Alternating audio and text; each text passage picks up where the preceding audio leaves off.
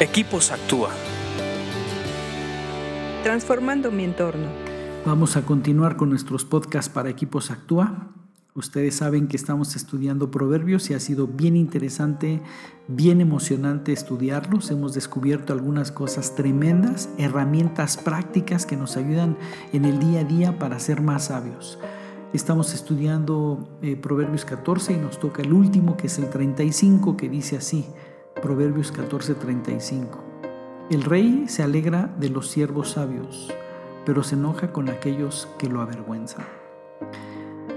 Aquí es un proverbio comparativo, pero está desde el punto de vista de un rey hacia sus siervos.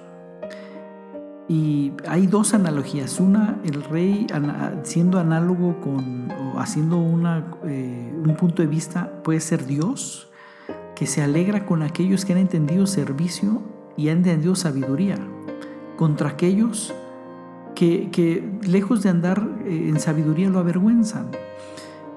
Me lleva a dos cosas, a que ser sabio alegra a Dios y no ser sabio avergonzamos a Dios. Eh, eh, y es, fuerte, pero así es. Y el otro punto es que habla eh, de que la sabiduría no solamente es para el rey, la sabiduría la pueden aplicar los siervos. Si lo llevamos a términos más actuales, no solamente la sabiduría puede fluir en un director general de una empresa, puede fluir en cualquier empleado.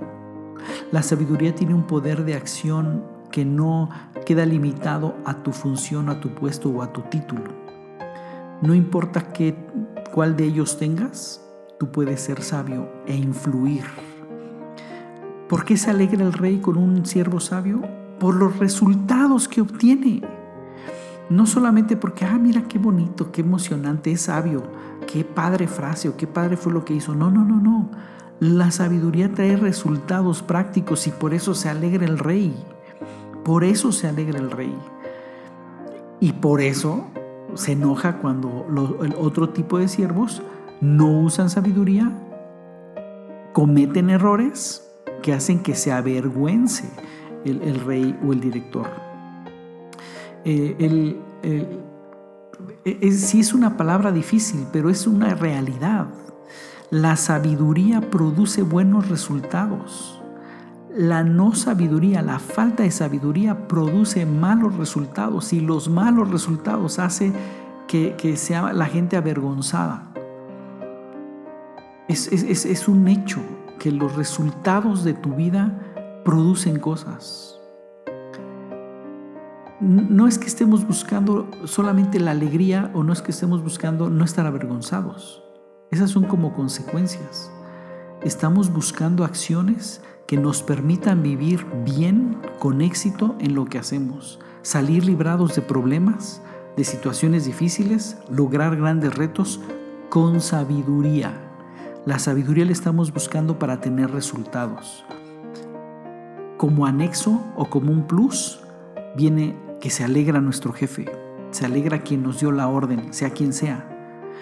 Y como un plus de cuando no logramos esos objetivos porque no caminamos en, sabiduría, nos produce vergüenza, ¿no? O sea, te da pena, dices, ay, me, da pena haber logrado este resultado tan bajo porque la regué y no usé la sabiduría. Yo creo que este es un argumento muy válido y muy fuerte para seguir estudiando proverbios. Porque necesitas la sabiduría para producir cosas buenas en tu vida, en tu familia, en tu trabajo, con tus vecinos, en tu sociedad. Necesitas producir cosas buenas y necesitas la sabiduría.